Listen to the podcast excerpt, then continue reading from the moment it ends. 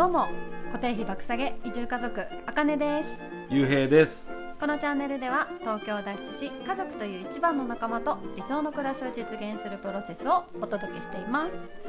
この番組はコッコの幸せ田舎暮らし応援ラジオの提供でお送りします。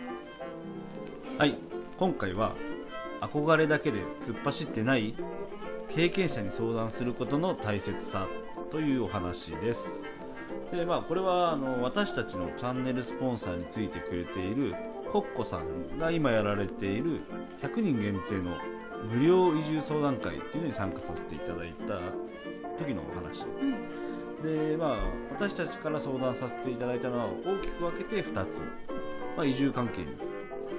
関すること。とあとはブログとか YouTube とかのあのビジネスに関するこうん。との2つ相談させていただきました、はいうんで移住に関してはあの山形県小国町っていう私たちは豪雪地帯にうん。今移住を考えているんですけど、まああのね、自分たちがコロナになったことももちろんだし、うん。あの今緊急事態宣言が出てる中っていうことで、ん。移住計画がうまく進んでないんですね。完全にねつまずいてるっはい。ていう状態で、そう。うん。でさ2ヶ月あと2ヶ月で予定なのに家も決まってないじゃない、うん。でなおかつ候補もないそんなに家の候補もない、家の候補もそうだね、うん。っていうところで、まあ、今この状態で、ね、豪雪地帯の経験もなくうん。うん行ったりするよりも、うん。もうちょっとあの人口が多くて生活がしやすいところで、うん。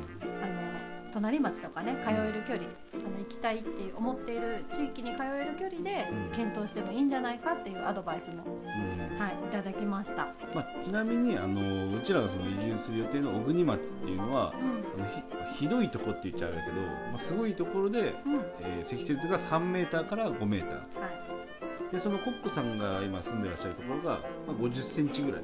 うん。で50センチでも結構辛い、除雪うんがね、大変。うん、大見てて、まあ、3メートルは不安だよっていう。経験者からね、ううん。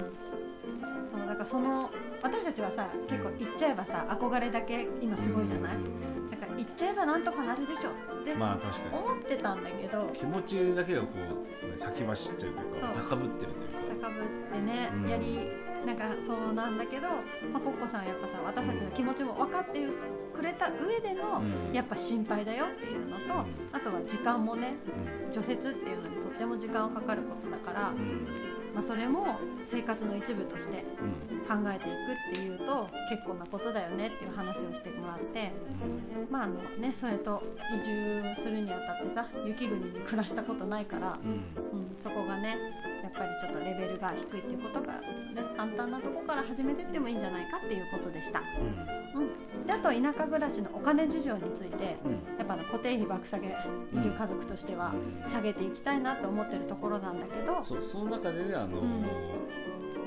何？田舎ならではのかかる、お金がかかることだったりとか田舎ならではの節約法とかうそういうのを結構詳しく聞かせてもらって、ん。うんプロパンガス？うん。うんこっちは東京都は都市ガスっていうガスでうん。そこまでなんか高いなって思ったこともないんだけど安いね。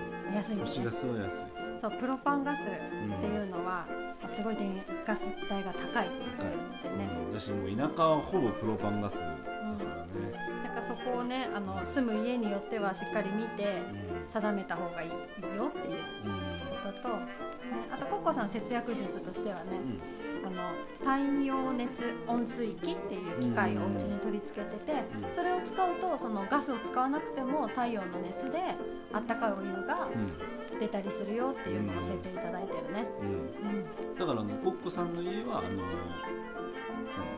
キッチンの火ガスうん火だけプロパンガスを使ってるみたいな、うん。なあの冬場は違うんだけどね、うん、で夏場とかはその自分家の屋根で作ったあったかいお熱を使ってお熱だってお熱を使って水があったかい水が使えてるよっていうのは。お湯ね。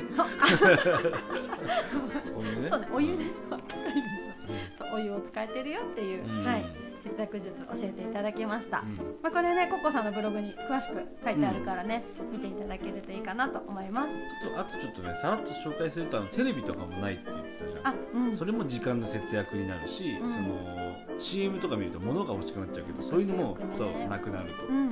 あとはそのい家を買った時に山がついてくる時があると、うん。まあ、家を買う気がないんだけどもしそうなった場合うん。山がついてくるけどそういうのはあのやっぱ手入れにお金も時間もかかるからそういうのはそう気をつけといた方がいいよっていうね、そういうアドバイスもいただけたっていう。ね山に関してはさなんかついてきたらラッキーぐらいに思ってたじゃない、うん。て私たち。もともと俺欲しかった欲しいとそう思欲しいって言ってたけど、ねキャンプが好きだからやっぱ自分の山を持つって憧れじゃん、もう好きにできるみたいな、でもやっぱそれはいい,、ちゃんといい面しか見てないから、今回これ聞いてびっくりしたもんね、あうん。言われてみればそっかうみたいな、んうん。ね、っていうあの経験者ならではのお話をしていただきました、うん。うん。であとはあのビジネス、まあ、ビジネスって言うとちょっと大きいんだけどブログとかやっぱコッコさんといえばねブログうんだしあとは SNS のツイッターの運用のコツとか。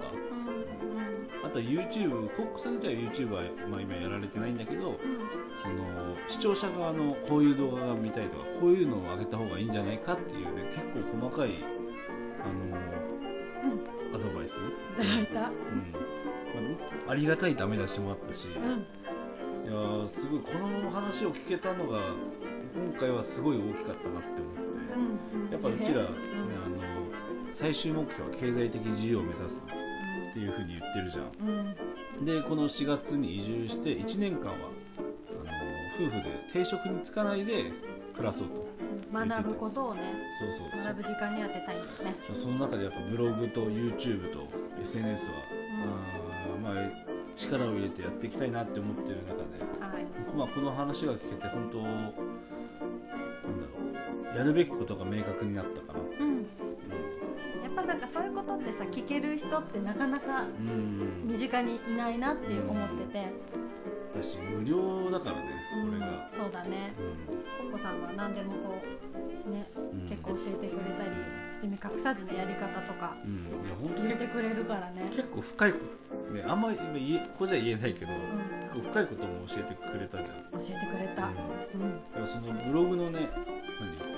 細かいこと言うと Google アドセンスうん。とかやっぱ人それぞれどれぐらいの記事で通ったとかわかんないじゃん。そういうのも結構教えてくれたりしていうん。うんやすごいありがたいな。ねこれからちゃんとやっていくにねうん。当たってそれを心に置いてやっていきたいよね。うん。うんねあとは何より毎回思うけどコッコさんと話すと楽しくてあっという間に時間が過ぎてる、今回も結構ね 長く。構お話しさせてもらってね。本当にありがとうございます、はい、ありがたかったです。はい、もう本当コッコさんのね、無料の移住相談会が、もうあの超有益すぎたっていう、うん。うんはい、お話でした。ははい。い、でやっぱあのなんだろうなやっぱ憧れだけで今うちらはねあ気持ちがうん。突っ走っちゃってるから、ってね、できっとそういう人っていると思うんだよね。移住に向けてね。やっぱ楽しみだし、うん。あれやりたいこれやりたいっていいことばっかりこうん、うん。う浮かんじゃうと思うんだよね。